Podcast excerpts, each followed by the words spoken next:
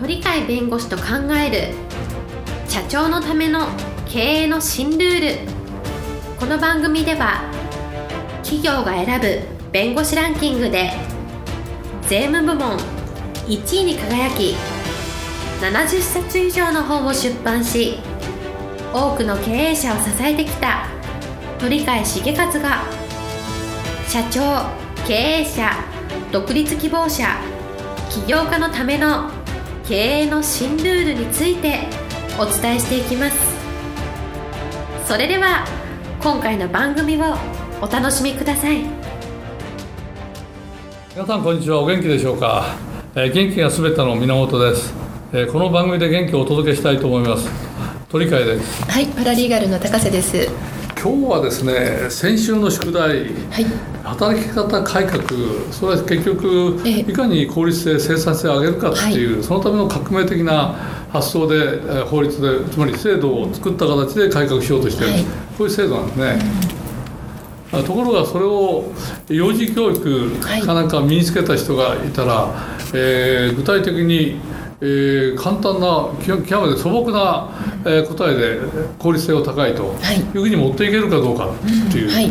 そこの話ですね。はい、前回のお話、幼児教育の効率性ということだったんですけれども、えー森信蔵さんの3つの教ええーと、すごくシンプルな姿勢を正す、返事と挨拶をする、脱いだ靴を靴を揃えるという、そういったことだったんですけれども、それを幼児のうちに、えー叩き込んでおけば大丈夫という、そういったお話だったんですけれども、今日のテーマは働き方改革ということで。そうですね、それで効率性ありますよね、はい。それは時間を短くして残業するなと、えーそれで一方で残業をしないで、えーある程度の業績、えー素晴らしいあの成果を上げなきゃいけないとすると、生産性を上げなさい効率を上げなさい、はい、ね。難しいことをたくさん言う人がいるわけですが、はい。素朴な少年の頃であれば、はい。あれは体幹を、おえー幼児教育で叩かれたた叩き込まれた人なら、はい。あるいは先ほどご紹介いただいた森信蔵先生の言うような3つの簡単な教えをちゃんと自分が身につけてはい。仮にいたとしたら、え素朴な中に本当の回答があるんだと効率性ってそういうところにあるんだと、はい。こう考えるわけですね。そうするとですね例えばそれで思い出したのがあるんですよ今、はい、急に思い出したんですね。何を思い出したかっていうとね、はい。松下幸之助さんの話を聞いた人の話がありまして、えーはい、えーどういう話かっていうと、はい。もうかあの人人の名前言うと回答がすぐ分かるんで言わないんですけど、えはい。松下幸之助さんが成功者ですからいろんなところで、えー講演を頼まれて話をしました。はい。で講演が終わった時に質問していいよですよという質問の時間があって、はい。ある方が手を挙げて質問したと、はい。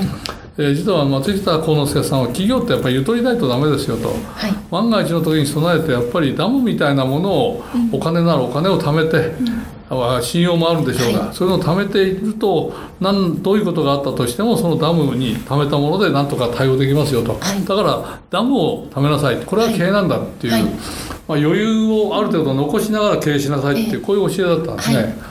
はいえーそしたらですねその質問した方がまた質問してどうやったらそのダム作れますかっていうはい、えーえーいうふうに聞いたと、はい。そしたら松下幸之助そんな質問が素朴なやつが来るとは思わないからはい、ダム作った方がいいよっていう時に、えええーどうやってダム作れって言うからやっぱりそこまで考えてなかったんですよ、はい。答えがしばらく出なかったんです。えーそしてあの、まあ、自分の実体験で、えーこ素朴に答えたんでしょうが、ええすごく素朴な答えが出てきた、はい、えー何かっていうと、ダムを作りたいっていうんであれば、ダムを作り作れるよねとあるいは作りたいよねとはい、いう形で自分でダムが作れるんだというふうに思いなさいよと。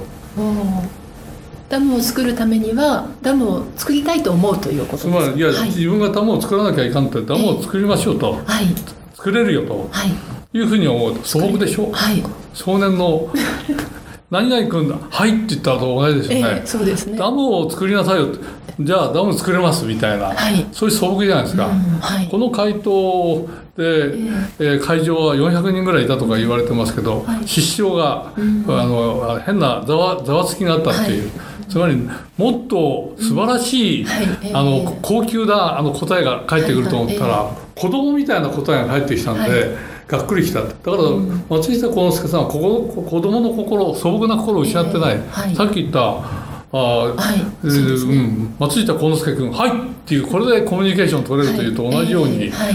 えーはい」の返事ができた。ええうん、ね。だダムどうやって作ったらいいですか、はい。ダム作れると思いなさいよこれだけですからまさにシンプルです「ね。はい」っていうのと同じなんですね、はいええはい。それを感動した方が実はその400人の中にいて、はい。それが稲森さんと言われてるんですよ稲森京セラ京セラの稲森さん、はい。何かっていうとあの人は今今でもそれで有名ですけど、ええ。そうか、思えばいいんだと。うんはい。自分でそれ実現できると思えば実現できるんだっていう。まさにまさにまたこれは松下幸之助さんの「ダムを作りゃ作れると思いなさいよ」って言ったら「はい」だよ「あそうです。そうですか。ダムを作りゃ作ると思えばいいんですか」と。ここを信じられたと。つまりね。子供の心をそのまま全部承継してるんですこれ。そうですね。だから森森信さんじゃないな。森森信信先生の、はい。えーえー高瀬さん「はい」っていうこれ、ええ。えーえーたけし君「はい」で同じようなか感じですけど、こういう素直な心が実は効率性まさに思えばはい。できるから、えーだから困ったことがあってこう残業をしちゃ困るんだねと。はいじゃあどうやってやるんでしょうね他の会社の例はどうですかっていうような形じゃなくて、我々にとってこれは残業しちゃまずいですねと、そしたら残業をなくすとどうしようかって考えるんだけど、はい残業なくせんだよねっていうふうにそこで思っちゃう。はいはいええ残業をなくすことができると思えばどうやって残業をなくせばいいんだねっていう話があるとするじゃないですか。はいうん、そしたらそれなりに回答がそこにの現場でどういう会社に対して物を納入するのかとか、ええはい。どういうところと付き合っていろいろと仕事をやってるのかとか誰に対してお願いしてるのかとかどういう社員がいるのかとかいうものを考えながら、えー、あっこのとここうすりゃいいのかみたいなあるいはいろんな工程があった中で無駄な工程があるなと前から思ってたけど、なかなか言い出しにくかったからこの工程を抜いてしまえば人少なくて済むんじゃないですかと。はいあれは AI とかすごい言う人もいるんです。けど AI なんて言わないでで工程の一つを抜いてもこれはあの最終的には性能に影響ないですよねみたいな形もあり得ると、えーどちらかというと素朴な答えがもしかするとあるかもしれない、うん。はい。えところが実際は無理だねと思ってるわけですよ。だってギリギリでやって、はい。残業やらなきゃどうしようもなくて残業やってるのに、どうして残業なくせんのっていうところから入ってるから、あえーえー、高高瀬さんって言ったらええ「何よ」みたいな「そんなあなたのその返事する暇ないよ」っていうのと同じでしょ？そういう話ですね。何も浮いてこない。だ確かに。から逆に言うと効率性って難しいことにないんじゃないかと。そうですね。僕は尊敬してる経営者の人にあの、えーカーネギーホールを作った、はい。えーカーネギーっているじゃないですか。はいカーネギーのすごいと僕が真似してるのが何かというと、ええ。あの人は自分よりも優れし者、えー集めし者ここに眠るという破壊し書いてる、はい。自分より優秀な人に任せら会社経営うまくいくよと成功するよと言ってるんですね、え私も自分より優秀なあのえ弁護士がいたらそちらの方に任せちゃうっていう主義を徹底的にやってる人間なんですけど同じように素朴にやった方がはい。意外と物事は広く大きく効率よくできる。はい。自分より優秀な人にやらせたら効率いいじゃないですか。当たり前だけど、ええ。頭のいい人は自分でやんなきゃダメだと思ってる。はい。やれないことでもやんなきゃと思ってる。知恵が湧いてこないにもかかわらず知恵を沸かそうとしたって、はい。それで湧く人はそれでいいんだけど、時間の制約の中でやんなさいって言われた時それ無理でしょ。そうですね。そしたらああの人できた人いるよねって電話一本でやったら、はい。これどうやってやるんですか、こうやったら簡単でしょってあそうですねって終わりじゃない。はい。いう形で効率性って意外とそういう単純素朴なところで身につけるもので、その身につけたものを応用していくとどんどんどんどんいろんなところに応用できるというのがあるんじゃないかと。ええ。だからたけし君「はい」という言い方をするぐらいの素直さの中で効率性を考えると、はい。それぞれの与えられた会社の中でえいろんなことが考えられる。うんはい。つまり初めからできるっていうあのコミュニケーションですから、えー返事しなさいよって形で名前呼ばれたら返事する「はい。はい」って言うと、素直じゃないですか、はい。同じように、ええ。これなんとか残業代なくさなきゃいかんで、ええ。残業ししするのはまずいですよね、はい。そしたらじゃあ残業しないんですよねはい。残業しないでも成果上げなきゃいかんですね、はい。できますよっていう、はい。じゃあどうやってできるんだっていうそこのところがあればええ考えるじゃないですか、あれはチームワークではい。お互いにあのやり合えてるしあるいはその関係先と相談しながらやるとあそこのところに任せればそちらに任せればこちらこれやらなくていいねってねとかええ。いうような形でいろんな知恵が出てくるじゃないですか。